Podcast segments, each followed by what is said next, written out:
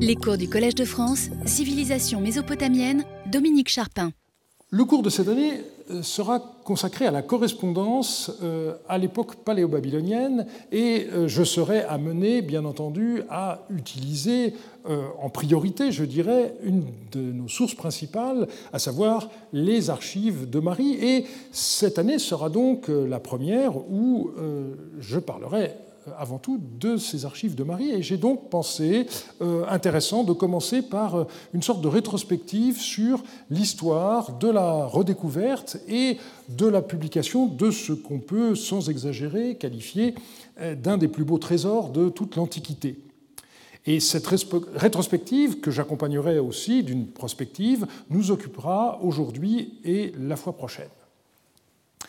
Les archives paléo-babyloniennes ont commencé à être découvertes dans le palais de Marie par André Parot lors de sa deuxième campagne de fouilles au Tel Hariri dans l'hiver 1934-1935, très exactement le 4 février 1935, donc voilà un peu plus de 82 ans. Euh, quand j'ai commencé à faire des calculs, je me suis rendu compte, avec euh, un certain, des sentiments mélangés, je dirais, que j'ai personnellement vécu la deuxième moitié de cette fort longue histoire, puisque j'ai visité Marie à 17 ans, l'année de mon bac, en août 1971. Il y a donc plus de 45 ans. Euh, voilà, euh, je vous transmets mes, mes sentiments mitigés tels quels. Euh, comme vous le voyez sur cette euh, photographie, Parou était alors en train de dégager le palais présargonique qui n'était pas encore à ce moment-là pourvu de la couverture qui devait plus tard le protéger. Et puis j'ai eu par la suite la double chance d'entrer en 1979 dans le groupe des épigraphistes qu'on appelait alors l'équipe de Marie, où je fus accueilli par Maurice Biraud sur la recommandation de Jean-Marie Durand, et en même temps d'être la chance d'être associé dès 1979 par Jean Margueron aux travaux archéologiques et épigraphiques à Tel Hariri, dont il reprenait à ce moment-là la direction.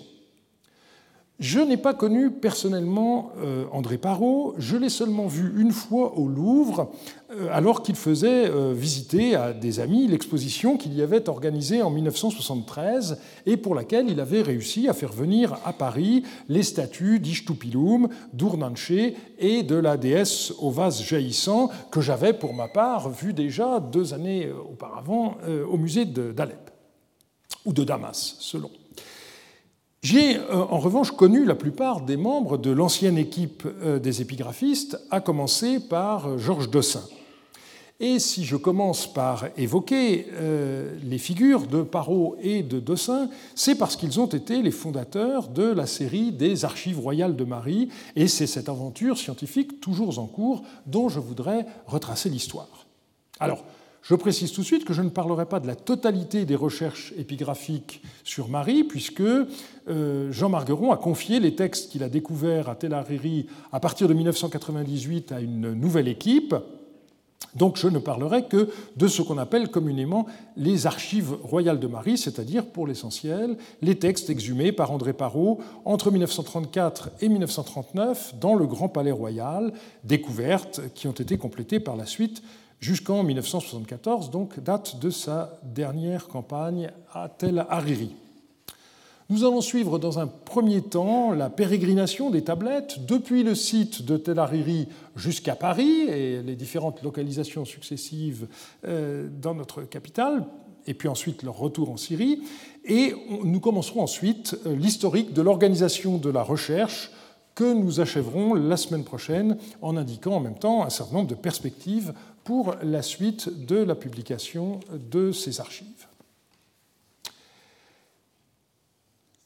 L'essentiel des archives du Palais de Marie a été découvert par André Parot entre 1934 et 1937, c'est-à-dire en quatre campagnes. Et je voudrais commencer par citer les passages des rapports préliminaires parus dans la revue Syria, où Parot évoque euh, ces découvertes épigraphiques qu'il appelait, selon l'humeur du jour, moisson ou encore butin. Deuxième campagne, euh, hiver 1934-35, il y eut tout d'abord un très important butin épigraphique, plus de 2500 tablettes recueillies. Troisième campagne, l'hiver 35-36, il y eut d'abord une énorme moisson épigraphique, quelques 13 000 textes qui ont été recueillis cette année en deux lots concentrés dans deux pièces distinctes, numéros 108 et 115, et puis il ajoute une centaine de tablettes provenant des chambres 77 et 79. On continue, quatrième campagne dans l'hiver 36-37. Cette année, nous avons à nouveau une très importante moisson épigraphique, 6 à 8 000 tablettes recueillies en trois lots importants, concentrées en des pièces distinctes. D'abord deux véritables placards non soupçonnés l'an passé dans la pièce aux archives, salle 115, puis dans une chambre, salle 135, en bordure de la cour 131, enfin à proximité des cuisines, les salles 215 à 217, dont le dégagement n'a pu être achevé faute de temps. Outre ces trois lots, des tablettes isolées furent ramassées un peu partout, épaves abandonnées par les pillards comme objets de non-valeur au moment de la destruction du palais. On reviendra sur ce point par la suite. Et enfin, la euh, cinquième campagne automne 1937, donc la conclusion, nous ne serions pas complets si nous ne signalions pas que cette année encore, la trouvaille des tablettes s'est poursuivie, plusieurs centaines de pièces ont été recueillies, et Parot donne ensuite le détail. Donc si on, euh, pour 1938, il n'y a eu pratiquement euh, rien parce que en fait Parot n'a pas vraiment travaillé dans les zones du palais qui étaient susceptibles de donner des tablettes. Donc si on fait sous forme d'un tableau un, bilan et qu'on additionne 2500, 13 000, 6 à 8 000, plusieurs centaines, eh bien ça nous donne un total entre 21 500 et 23 500, plus plusieurs centaines. Et on peut voir que euh, ces estimations numériques du premier fouilleur de Tel Hariri euh, sont assez approximatives parce que dans l'avant-propos du premier volume des Archives royales de Marie, euh, paru en 1949, Parot indiquait un énorme butin, quelques 20 000 tablettes et fragments de tablettes ce qui ne correspond pas à l'addition que l'on peut faire à partir de ces rapports préliminaires. Donc on voit que ce sont des indications, comme on dit familièrement, à la louche. La raison de ce flou est très simple, même si euh, ça paraît un peu surprenant, il ne fut dressé aucun inventaire au moment de la découverte des archives. Et cela pour une raison, là encore, euh, assez euh, étonnante, et même qui peut paraître incroyable aujourd'hui, aucun épigraphiste ne fit partie de la mission de Marie lors des quatre premières campagnes. C'est seulement à partir de la cinquième campagne et lors de la sixième, pour me limiter à l'avant-guerre, que Georges Dossin a participé à la fouille, alors donc que la totalité, la quasi-totalité des archives avaient déjà été exhumées, euh, si l'on en croit le décompte de Parot lui-même. Vient alors la question du sort de euh, ces tablettes. À l'époque, euh, vous le savez, la Syrie était sous mandat français et la loi des Antiquités de 1933 prévoyait le partage des objets exhumés lors des fouilles entre l'État syrien sous mandat et le chef de mission. J'ai retrouvé euh, le règlement euh, donc, qui a été publié à Beyrouth en 1935 et qui précise à l'article 68 À la fin de chaque campagne, le directeur du service des antiquités dressera un projet de partage des antiquités mobilières découvertes au cours des fouilles et de celles-là seulement. Le chef de la mission constituera deux lots d'égale importance. Le directeur du service des antiquités jugera de l'équité de cette répartition et choisira librement un des deux lots pour l'attribuer aux collections de l'État, tandis qu'il remettra l'autre au chef de la mission. Toutefois, il aura pouvoir de mettre hors partage pour l'attribuer aux collections de l'État tel objet dont l'importance lui paraîtra primordiale pour ses collections. Et c'est ainsi que les tablettes découvertes par Claude Schaeffer à Ougarit avant 1939 ont été divisées entre la Syrie et le musée du Louvre. Celles trouvées par Max Mallowan à Chagar Bazar à la même époque ont été divisées entre le musée d'Alep et le British Museum. Et si vous lisez les mémoires d'Agatha Christie, elle raconte avec beaucoup d'humour les séances de partage euh, auxquelles euh, il a été euh, procédé selon, donc, en application de ce règlement. Même chose pour euh, les découvertes de Woulet euh, entre le musée d'Antakya, qui est devenu turc à partir de 1939, mais qui était euh, au départ encore en Syrie, et le British Museum, etc.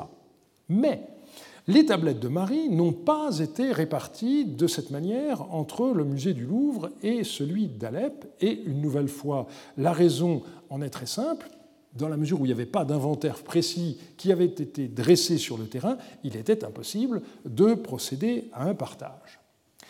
André Parot a négocié un accord spécial avec le directeur du service archéologique près le Haut Commissariat de France euh, en Syrie et au Liban, qui était alors Henri Sérig, et c'est un accord euh, qui était très intelligent.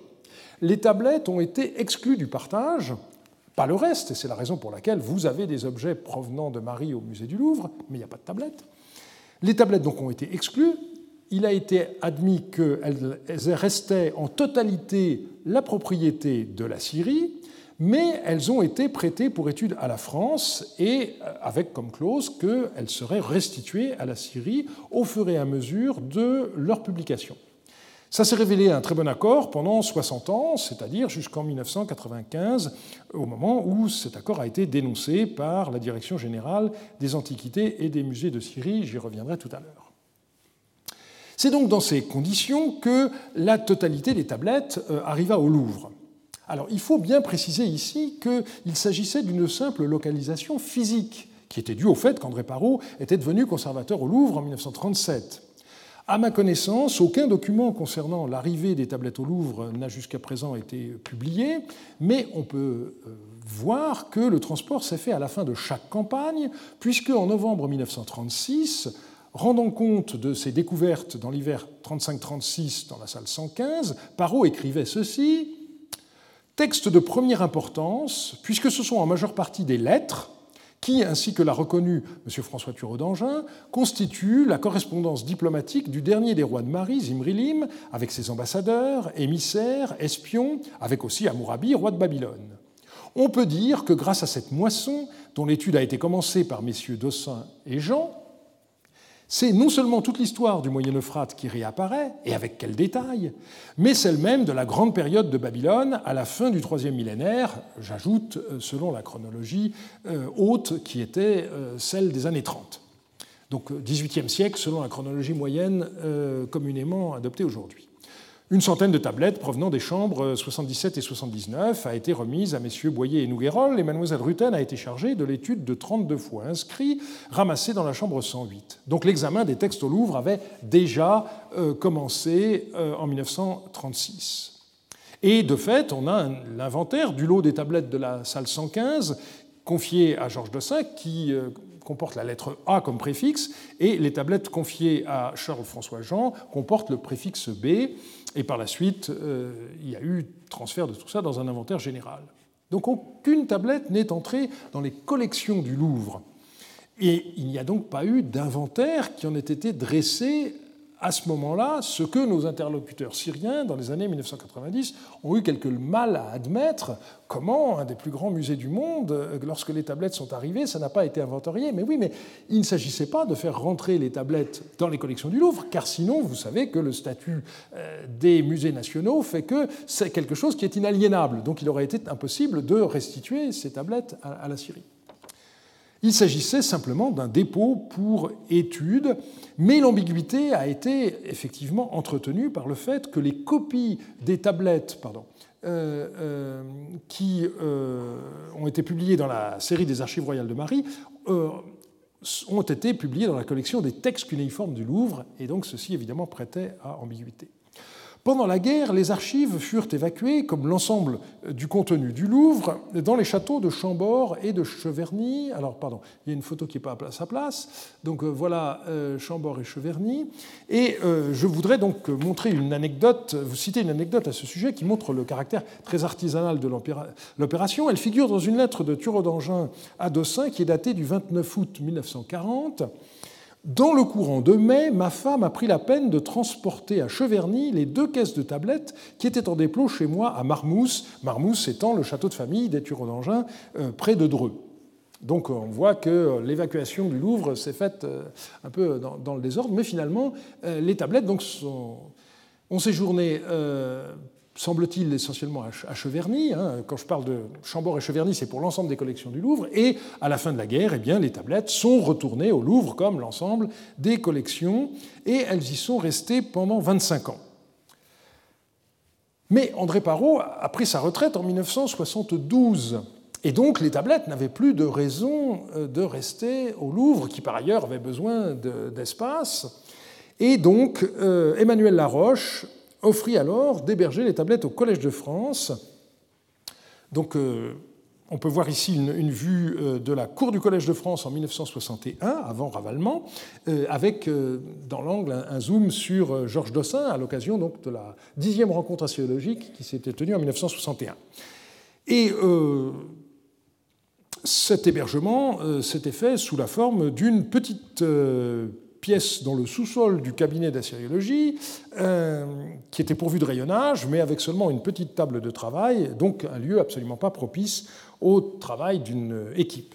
En 1982, lorsque Jean-Marie Durand succéda à Maurice Biraud, les tablettes changèrent à nouveau d'hébergement grâce à Michel Fleury, qui était alors président de la quatrième section de l'EPHE, euh, où Jean-Marie Durand travaillait à ce moment-là, nous pûmes nous installer dans les combles de l'hôtel de Chalon-Luxembourg, dans le Marais, dont il était affectataire au titre de la commission du Vieux Paris. Et c'est là où ont été notamment élaborés les volumes 23 et 26 euh, des archives royales de Marie. Et c'est en souvenir de cette période cruciale que nous avons choisi le portail euh, de l'hôtel de Chalon-Luxembourg comme symbole de la série des Florilegium Marianum. Mais quelques années plus tard, euh, des travaux importants durent être effectués dans le bâtiment, de sorte qu'en 1987, les archives furent relogées dans un autre local de la ville de Paris, au 9 rue de la Perle. Voilà, nous voilà rue de la Perle et on va essayer. Et voilà. Donc, au 9 rue de la Perle, là encore une adresse prestigieuse, allais-je dire, euh, à deux pas du musée Picasso, mais des conditions de travail plutôt sommaires, dans un entresol euh, étiré en, longueur. Euh, Toutefois, un avantage formidable puisque nous, avions, nous continuions à avoir 24 heures sur 24 et 365 jours par an accès aux tablettes. Alors j'ai recherché des photos de cette époque, euh, mais euh, ce n'était pas comme aujourd'hui où on prend des photos pour un oui ou pour un non avec son téléphone portable. Et donc tout ce que j'ai trouvé, c'est celle-ci.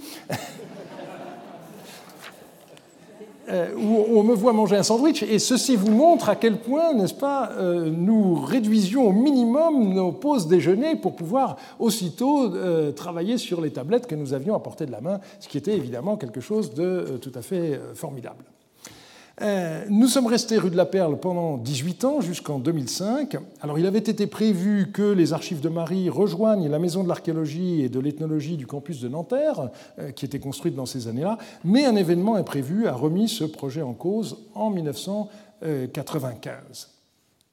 Le 25 mai 1995, euh, c'est un jour que je n'ai pas oublié, c'est un jour férié à Paris puisque c'était l'Ascension, arriva en effet sur le fax de la rue de la Perle une lettre du directeur général des Antiquités de Damas qui dénonçait l'accord qui avait prévalu jusqu'alors et qui exigeait le retour de toutes les tablettes encore en France, publiées ou inédites. Donc voici une copie du fax en question. Nous souhaiterions vous voir continuer votre collaboration, écrivait le directeur général à Jean-Marie Durand, euh, votre collaboration avec nous dans cette tâche que nous avons décidé de mener jusqu'à son terme, en nous renvoyant à Damas toutes les tablettes de Marie, étudiées ou non et publiées ou non, qui sont encore conservées chez vous.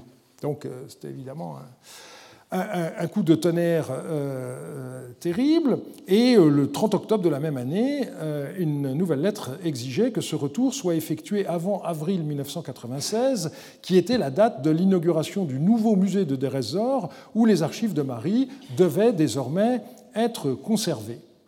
Alors, on nous rassurait sur le fait que les tablettes pourraient continuer à être étudiées par l'équipe des épigraphistes dont les droits scientifiques n'étaient pas remis en cause. Un premier, massif, euh, un premier renvoi massif fut donc lieu au printemps 1996 avec plus de 5000 tablettes. Mais le problème venait de ce que la photographie systématique des inédits, qui avait été entamée dès les années 80, n'était pas encore achevée. Et donc, il a été possible de négocier pour le renvoi du reste un échéancier jusqu'en 2000 des envois échelonnés de fait été effectués chaque année, entre 500 et 1500 tablettes, entre l'automne 97 et le printemps 2000. Malgré tous ces efforts, ce qui restait à Paris en 2000 n'était pas négligeable et un nouvel échéancier a pu être obtenu. Mais depuis 2005, plus aucune tablette ne se trouve en France. Elles sont toutes retournées au musée de Dresor. J'y reviendrai tout à l'heure. Alors voilà pour ce qui est de la pérégrination des, tablettes. J'en viens maintenant à la direction des opérations euh, scientifiques. C'est à François Thureau d'Angin, qui était alors conservateur des tablettes au département des Antiquités orientales, qu'André Parot a confié la publication des archives qu'il avait découvertes à partir de 1934.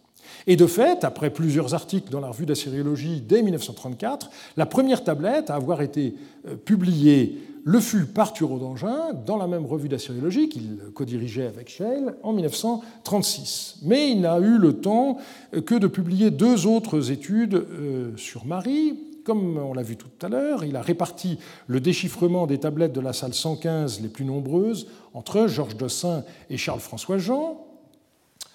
Le premier, donc Dossin, était alors professeur à Liège et il eut l'honneur de faire une communication à l'Académie des inscriptions et belles-lettres dès le 15 janvier 1937, et c'est à l'automne de cette même année 1937 qu'il accompagna Parot sur le terrain comme épigraphiste, ce qu'il fit ensuite à chaque campagne jusqu'en 1966, après quoi il eut des ennuis de santé qui lui interdirent de euh, continuer. Dossin publia euh, dès avant la guerre une douzaine de textes complets et des extraits de nombreux autres dans une dizaine d'articles, avec deux vues d'ensemble dans la revue Syria qui sont restées fameuses, celui de Syria 19 sur les archives épistolaires du Palais de Marie et celui de Syria 20 l'année d'après sur les archives économiques du Palais de Marie. De son côté, Charles-François Jean, euh, assyriologue et par ailleurs père lazariste, cita dans plusieurs articles des extraits de nombreux textes dont il, devait publier les copies dès 1941 dans le volume 2 des Archives royales de Marie, devançant ainsi Dossin, dont le volume 1 ne parut qu'en 1946. Après le décès euh, de euh, François Thureau d'Angin en 1944, André Parot choisit Georges Dossin pour lui succéder.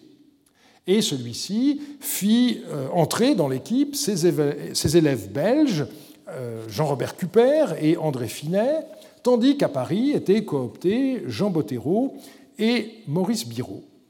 À partir de 1973, euh, Georges Dossin fut secondé dans la direction de la publication des archives par Maurice Biraud, celui-ci devint alors le directeur d'une équipe du CNRS dont le programme portait pour l'essentiel sur la publication des archives de Marie, là encore j'y reviendrai, mais il ne dirigea jamais la série des archives royales de Marie. Et il a été l'épigraphiste de Parot pour ces deux dernières campagnes, en 1972 et 1974. Et puis en 1982, peu avant sa mort, Georges Dossin transmit la direction de la publication des Archives royales de Marie à Jean-Marie Durand, qui avait déjà été choisi comme épigraphiste sur le terrain par Jean Margueron lorsque celui-ci succéda en 1979 à André Parot comme fouilleur de Tel Hariri. Et en 2012, Jean-Marie Durand m'a proposé de co-diriger officiellement la collection des ARM avec lui. Alors, il faut euh, signaler que la publication des archives de Marie a connu des situations administratives diverses. Jusqu'en 1973, elle s'est insérée dans aucune structure de recherche officielle. Et puis, euh, entre 1973 et 1995, ce fut une unité du CNRS, l'UPR 193, qui avait été donc fondée par euh, Maurice Biraud, et euh, à sa retraite en 1982, qui a été dirigée par Jean-Marie Durand pendant trois mandats de quatre ans. Euh, donc, euh, vous avez ici le tampon qui était celui de l'UPR 193 à l'époque de la rue de la Perle.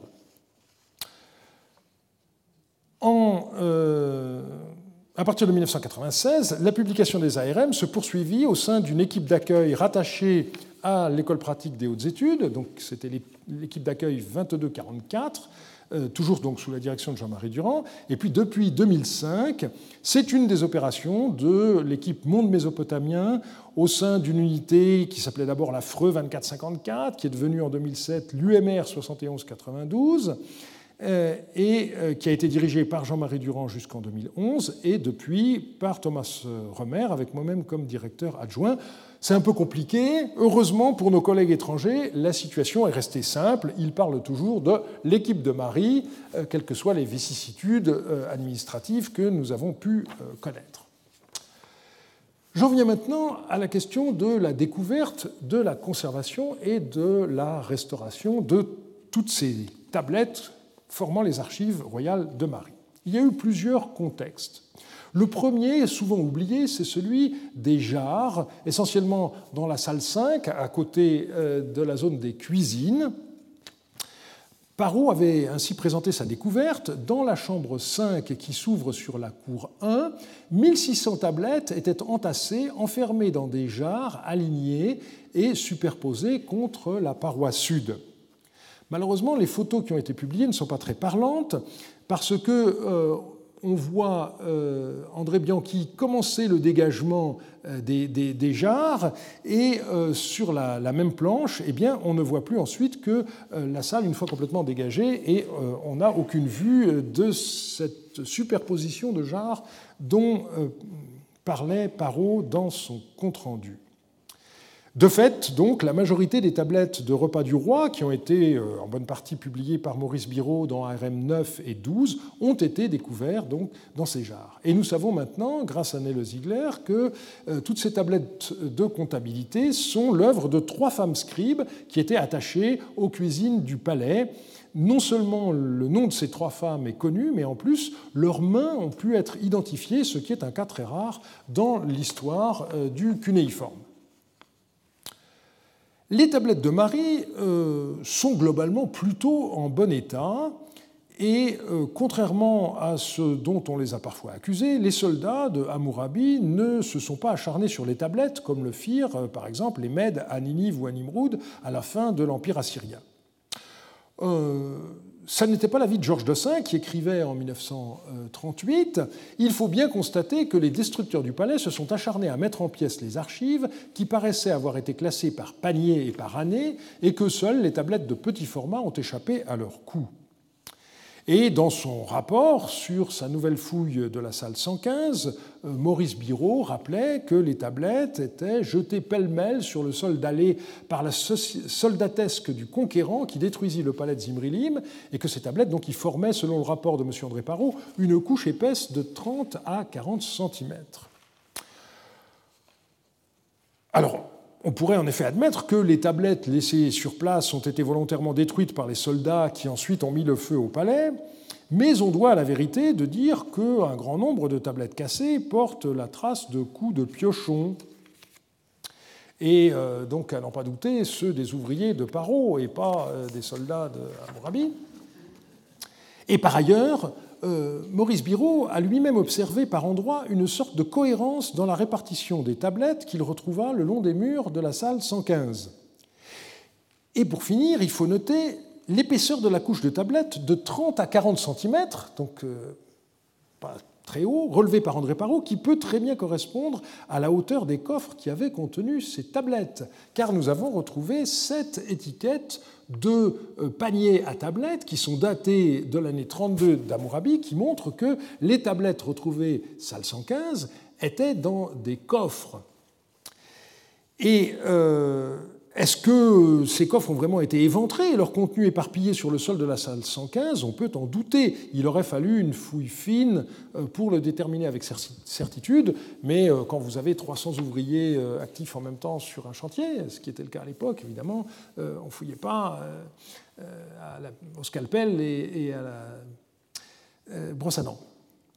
Euh, alors ici, on peut faire une comparaison avec la découverte qui a été faite par les Belges à Tel Edder dans la maison d'Urutu en 1975.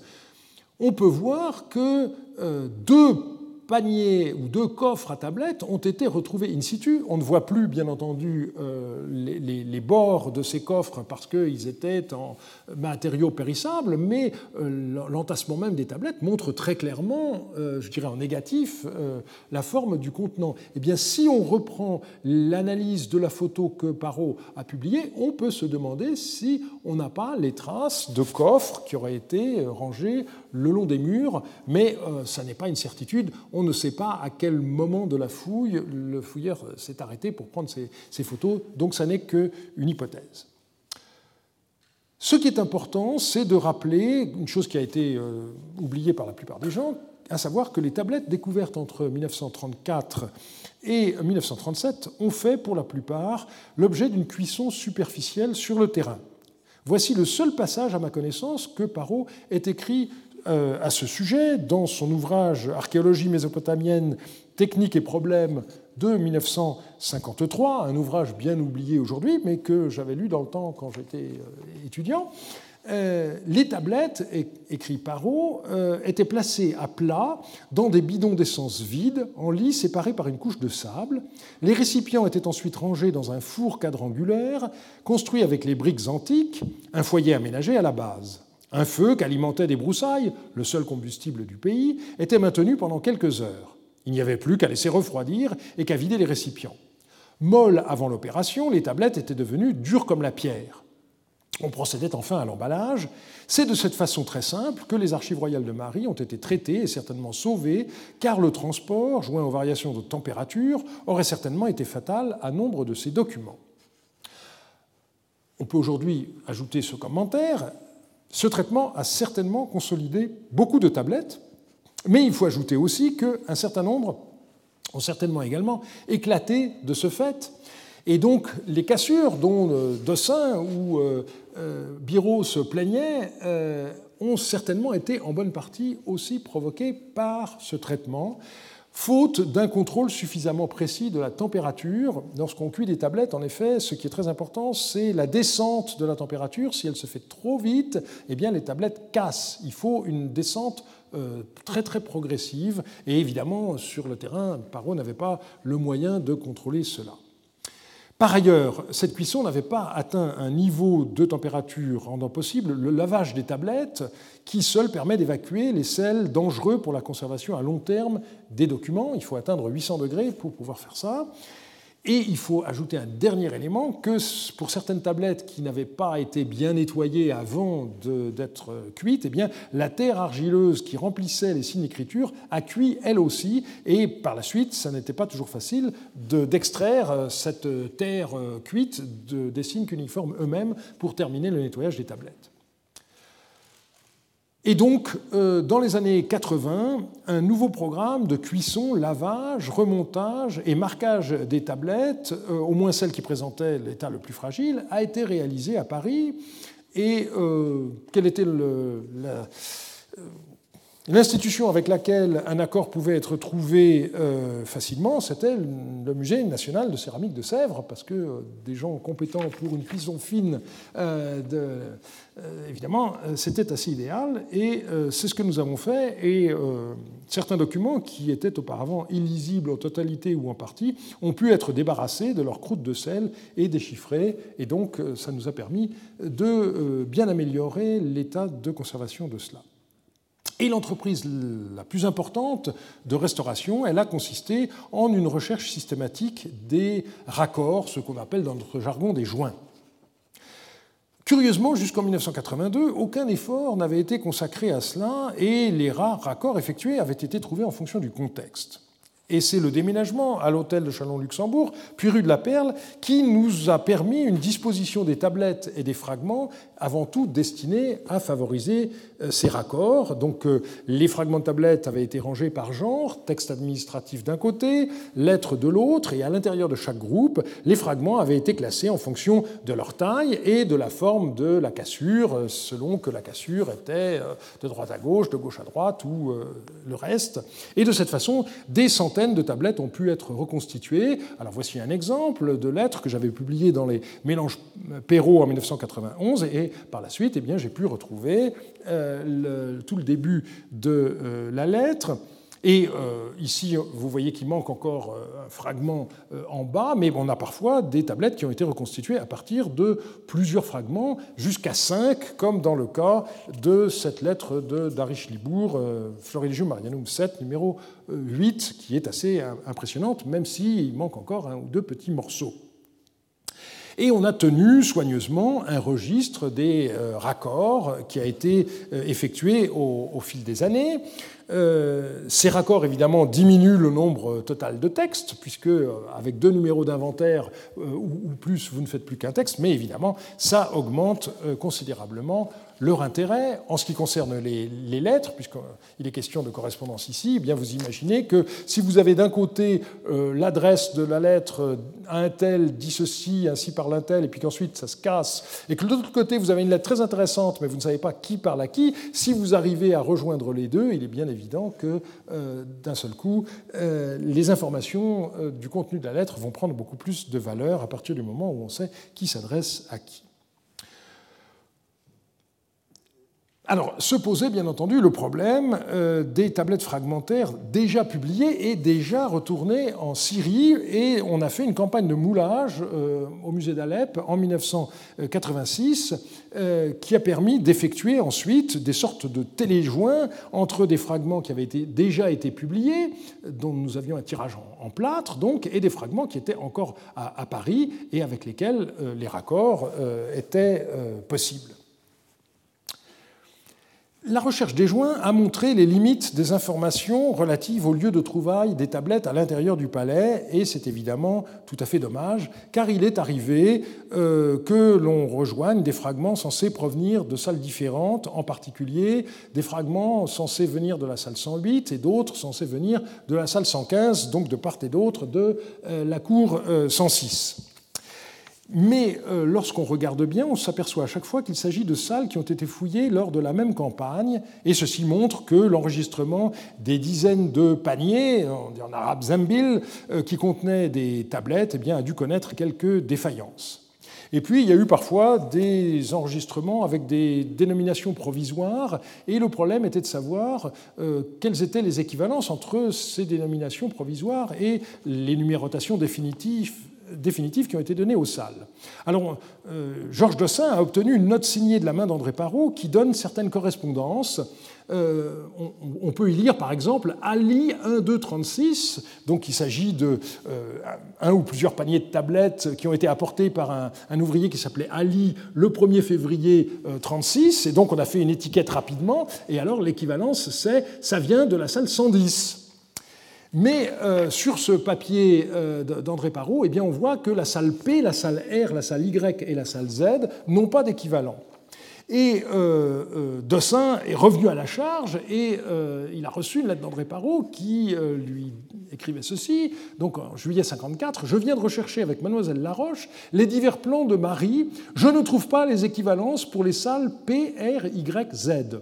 Peut-être cette indication est-elle portée sur quelques-uns des plans laissés à Damas. De toute façon, je persiste à penser et à dire que cela n'a aucune importance, étant donné l'éparpillement de ces séries à travers le palais, éparpillement non originel, mais suite au pillage. Sous-entendu, les soldats d'Amourabi, toujours eux. Il est quasi certain que ces chambres se trouvent dans la zone nord et sont proches de celles numérotées en capitale. Euh, alors, cette affirmation de, de Parot, juillet 54, elle s'explique parce qu'il venait de lire et de préfacer le volume 7 des Archives royales de Marie, où Jean Bottero avait avoué sa déception. Il n'avait pas réussi à identifier la fonction de la salle 110, d'où provenaient les tablettes qu'il avait éditées, car il y avait des tablettes de genre très très variés qui se trouvaient euh, dans cette salle. Néanmoins, vous voyez que la lettre de Parot euh, relève euh, d'un raisonnement circulaire.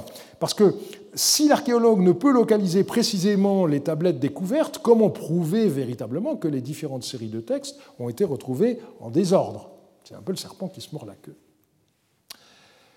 J'en passe maintenant aux modalités de publication de ces tablettes. Euh, traditionnellement, la publication des textes de Marie s'est accompagnée de copies euh, autographes mais ces dernières années, les publications ont été euh, de plus en plus accompagnées de photographies.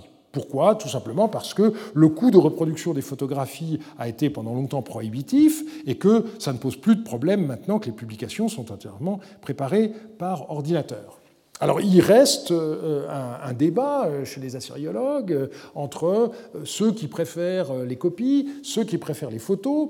Euh, lorsqu'on compare une copie, si fidèle soit-elle, avec une photo, on voit que la copie n'arrive pas à donner un certain nombre d'informations, euh, de type visuel euh, concernant l'écriture qu'une photographie rend beaucoup mieux, mais il faut dire aussi que pour le déchiffrement, les copies sont quelque chose souvent euh, d'important parce que, en particulier pour les tablettes qui sont cassées, eh bien c'est en copiant que finalement il y a une interaction entre la main et l'œil qui fait que brusquement on arrive à mieux voir. Et je dois dire que j'ai pu encore, là, ces dernières semaines à Our, je m'étais obligé à copier les tablettes qui étaient découvertes et plus d'une fois, euh, en copiant, je me suis rendu compte qu'il y avait un passage qui n'allait pas, j'ai repris ma brosse à dents, j'ai refrotté un peu mieux et j'ai fait apparaître un signe euh, que je n'avais pas vu. Si j'avais procédé à la photographie de la tablette, je ne me serais pas rendu compte de ces problèmes. Donc, euh, même si on ne publie pas ces copies, pour les passages problématiques, en tous les cas, il reste une vertu, je dirais, dans la, dans la copie.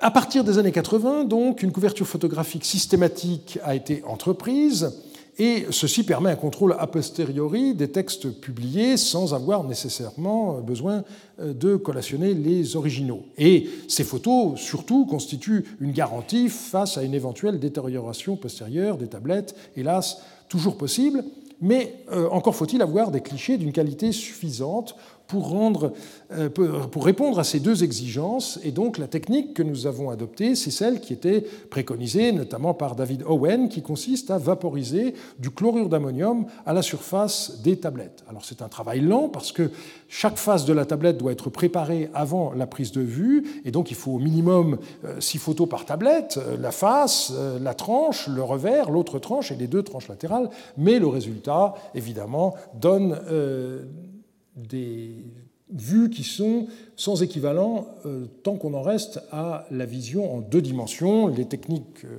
de photo tridimensionnelle qui se développent à l'heure actuelle commencent à être intéressantes, mais euh, dans les années 80, il n'en était bien entendu pas question.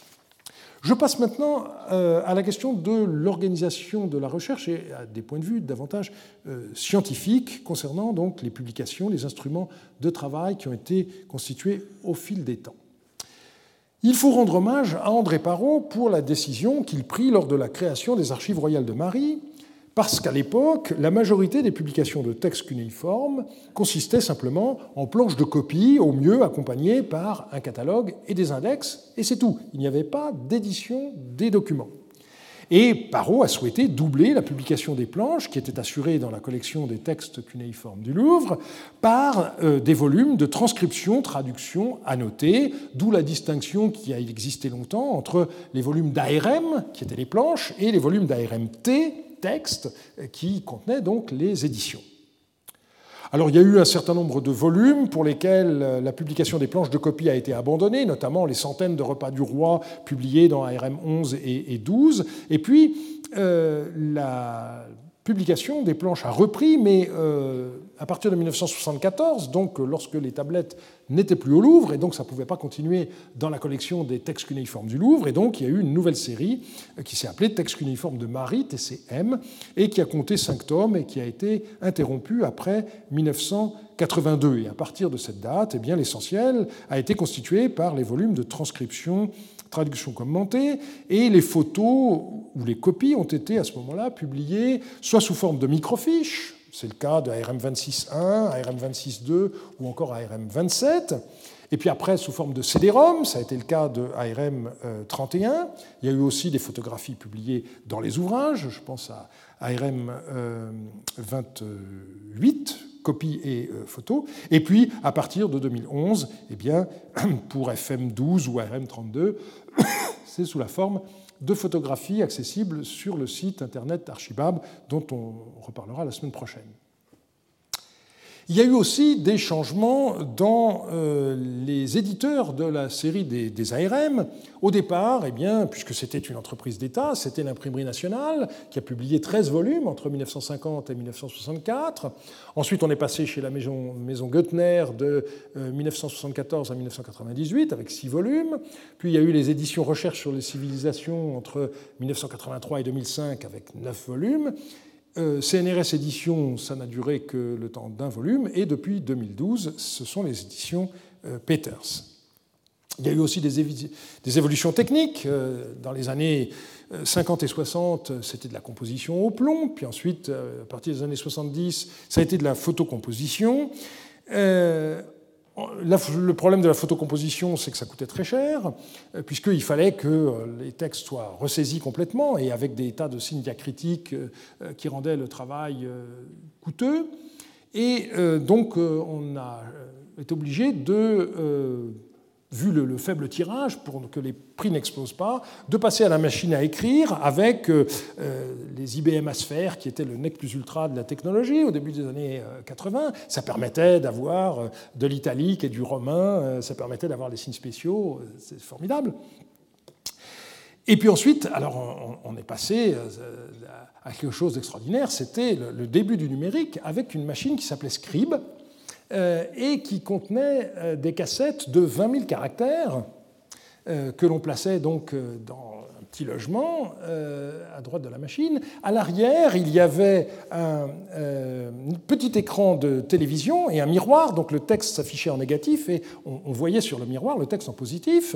Et donc ça permettait d'assurer la saisie au kilomètre.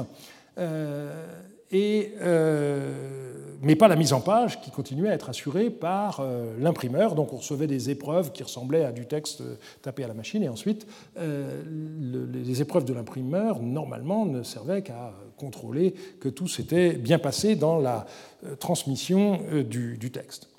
Et puis, et puis est apparu l'ordinateur personnel et surtout l'imprimante à laser euh, qui a permis donc euh, de changer complètement les, conditions de production et c'est toujours avec euh, ordinateur et ce, genre de, de, machine. Alors, désormais, les ordinateurs permettent de de produire des documents PDF qui sont directement interprétés par les, machines des imprimeurs. Et donc, euh, c'est ainsi qu'on continue les publications en ayant la possibilité, comme je le disais tout à l'heure, d'introduire autant de photographies que l'on veut pour le même prix, euh, ce qui évidemment euh, change complètement l'existence des publications scientifiques. J'en viens maintenant aux aspects euh, non plus matériels mais euh, scientifiques de la publication. Euh, publier plus de 20 000 textes, ça présente évidemment des difficultés redoutables qui sont de nature différente. Il y a des difficultés épigraphiques, le déchiffrement même de l'écriture cunéiforme de tablettes euh, qui sont souvent cassées, des problèmes lexicographiques euh, avec des idéogrammes ou des mots nouveaux ou bien des acceptions nouvelles de, vocabulaire qui exigent des, recherches. Et il ne faut pas oublier qu'au début, euh, il n'y avait pas de dictionnaire moderne complet. Hein. C'est seulement à la fin des années 70 qu'on a eu le dictionnaire de von Zoden qui a été terminé, et plus tard encore le dictionnaire de Chicago. Et euh, il y a eu aussi des, problèmes plus généraux d'organisation qui étaient de savoir par quoi commencer et dans quel ordre. Alors, les premiers volumes de la collection des archives royales de Marie ont suivi des principes assez simples. D'abord, la séparation par genre. Il y a eu plusieurs volumes de lettres, tomes 1 à 6, 13, 10 et 14, et puis un volume consacré au texte juridique, qui était le tome 8, et puis plusieurs volumes consacrés au texte administratif. Euh, par salle, les tomes 7, 9, 11 et 12. La publication des lettres ne tenait pas compte des lieux de découverte, tout simplement parce que la très grande majorité d'entre elles provenaient de la salle 115. Et donc, le principe qui a été retenu, c'est la répartition par expéditeur, avec quelques exceptions. Donc, on a les lettres de Samsiadou, qui ont occupé le tome 1, celle du gouverneur de Terka Kibridagan, le tome 3, à nouveau celle de Samsiadou, mais aussi d'Ishmedagan, le tome 4, celle de Bardilim, qui était le gouverneur de Marie, le tome 6. Seule exception, c'était le volume 2, qui était un volume de lettres variées, et le tome 5 qui, lui, avait comme unité le destinataire de la correspondance publiée, c'est-à-dire Yasmaradou. Quant au tome 10, il a eu un statut très ambigu. Son titre, c'était Correspondance féminine, mais cela masquait le fait que, à côté d'une majorité de lettres écrites par des femmes, il y avait quand même aussi un certain nombre de lettres adressées à des femmes. Et ce volume a eu un très grand succès parce que euh, on y trouvait des récits de rêves et de prophéties euh, qui étaient tout à fait euh, extraordinaires. L'unité d'expéditeur a caractérisé à nouveau les contributions réunies dans RM13 avec Choum, Yassim Soumou, etc.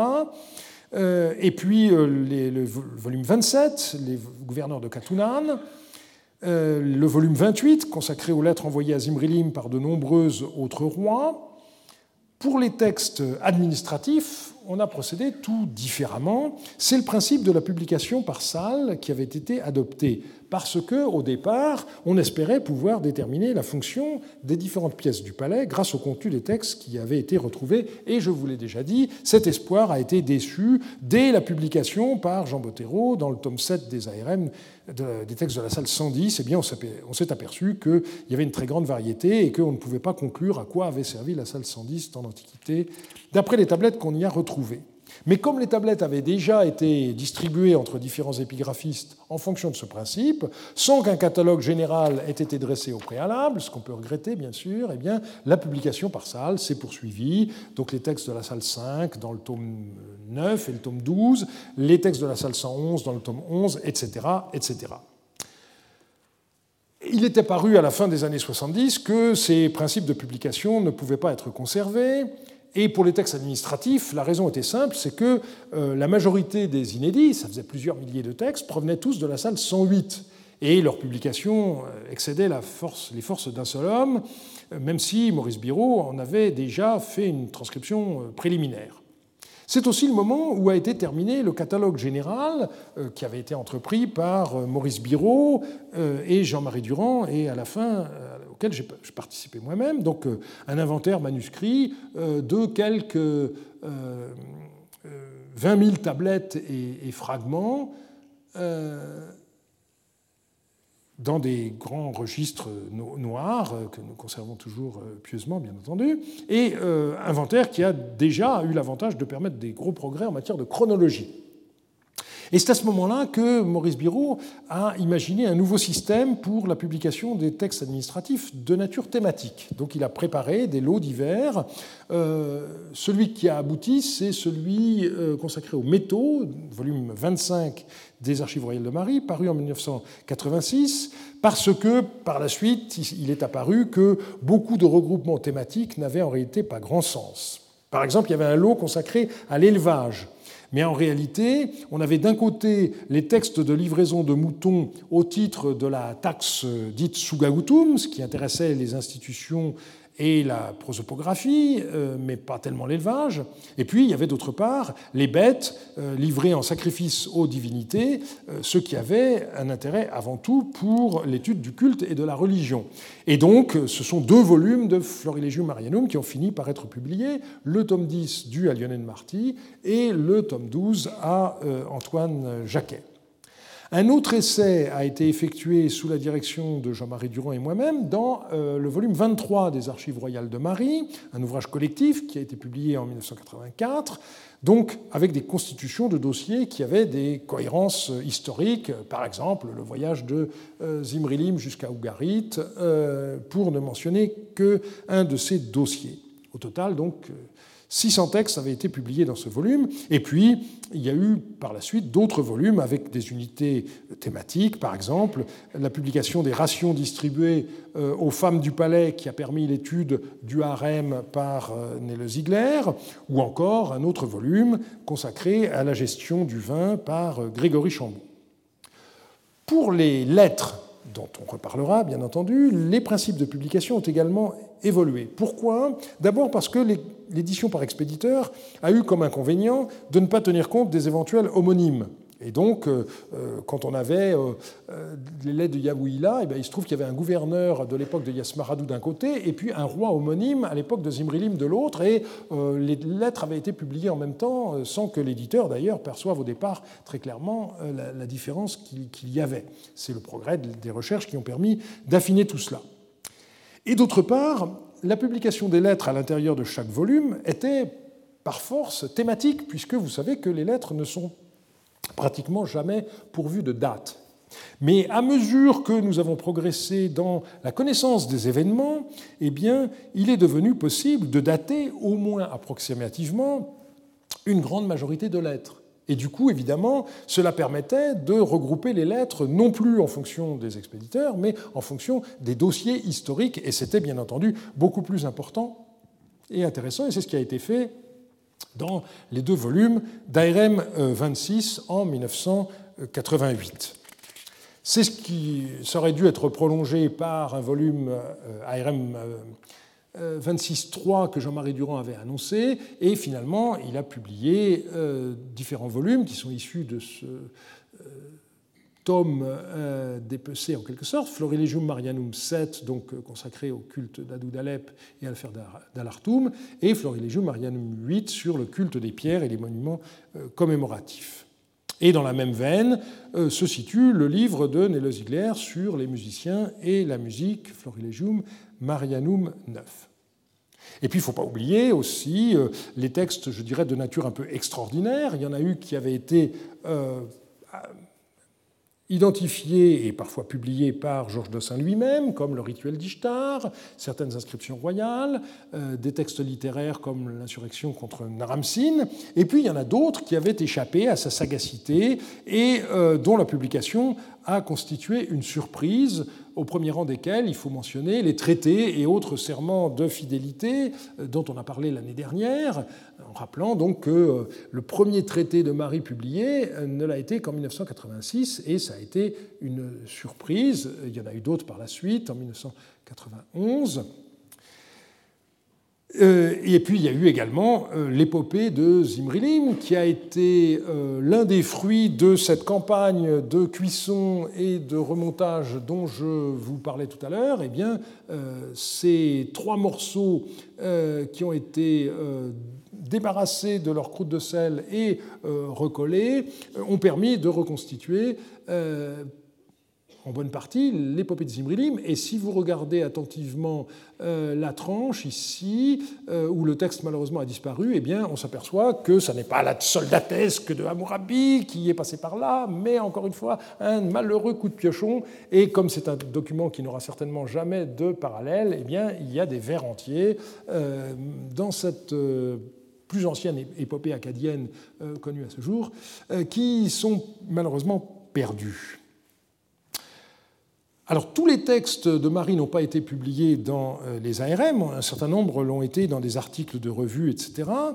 et euh, euh, il y a eu un recueil d'études qui a été publié sous la direction d'André Parot en 1950, intitulé Studia Mariana, qui a été très vite épuisé parce que beaucoup de séminaires, à l'époque il y en avait beaucoup dans les années 50, l'ont commandé en se méprenant sur le titre d'ouvrage.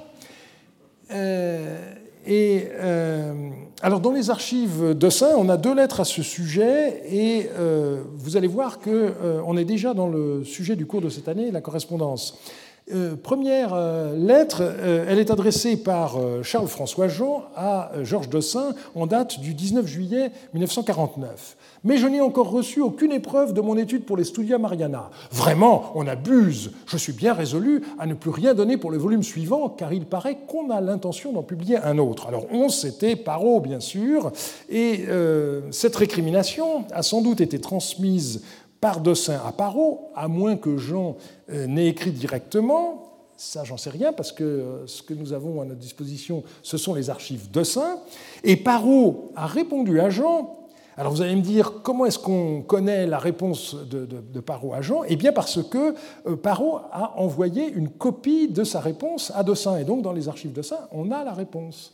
La voici, alors c'est un, euh, comme on faisait à l'époque, hein, un, calque... un peu, pardon, un, carbone sur, sur papier pelure. Hein. et donc, dans cette lettre, on trouve ce passage. Pour ce qui est des Studia Mariana, le retard vient ici encore de ce que l'imprimeur a dû travailler sur un manuscrit non dactylographié. Donc Jean avait envoyé un manuscrit. Euh, manuscrit. Je sais et connais toutes les difficultés des auteurs, écrit Parot à et c'est pour cela que je ne vous ai pas demandé un travail tapé à la machine, mais cela m'a obligé à négocier pour le faire admettre ainsi avec l'éditeur, c'était Brill, et comme c'est ce dernier qui assume tous les frais, c'est lui qui peut le plus facilement se montrer exigeant. Euh, alors, c'est des temps qui nous paraissent bien lointains. Hein. Euh, par ailleurs, on peut dire que, effectivement, Studia Mariana n'a jamais eu de, suite, et il a fallu attendre 1982 pour qu'une nouvelle série de recueils d'études soit publiée sous la direction de Jean-Marie Durand et Jean Margueron, les Maris, Annales de recherche interdisciplinaire, donc huit volumes, euh, et dans lequel il y a eu beaucoup de textes publiés. Et puis en 1992, une nouvelle série, les Florilegium Marianum, donc publiée par une association euh, loi de 1901, la CEPOA, et qui compte à l'heure actuelle 14 volumes, à la fois des recueils d'études collectifs et puis parfois aussi des monographies. Et euh, pour terminer le cours d'aujourd'hui, eh bien, j'ai préparé un tableau d'ensemble des lieux de publication des tablettes des archives royales de Marie qui n'a jamais encore été établi, publié ni commenté. Et on y voit, ce qui est intéressant, que les 28 volumes euh, des Archives royales de Marie euh, correspondent à 7417 euh, textes, c'est-à-dire 82% du total de ce qui a été publié à l'heure actuelle. Dans les huit volumes de la série Marie, il y a 274 euh, tablettes, ça fait 3%. Dans les Florilegium Marianum, donc 13 euh, volumes, ça fait 820 tablettes, 9%. Et puis le reste, c'est-à-dire 5%, donc les hors-collections, vous en avez dans des revues, revues d'assyriologie, Syria, d'autres revues, dans les mélanges, dans les euh, compte rendu des rencontres assyriologiques internationales, et puis encore ailleurs, ça fait un total de 8984, on n'est pas loin des, des 9000. Donc on voit que la très grande majorité des textes a été publiée dans la série des ARM, 82%, plus 9% pour les FM. Alors on peut dire, bah, il reste seulement 9% publiés de manière dispersée, mais malgré tout, euh, ça fait quand même 747 textes, et euh, le plus difficile, évidemment, c'est de repérer les textes qui paraissent dans les volumes de mélange, et vous verrez qu'on a trouvé euh, le remède à cette dispersion. On étudiera cela donc dans le cours de la semaine prochaine, et je vous remercie de votre attention. Retrouvez tous les contenus du Collège de France sur www.colège-2-france.fr.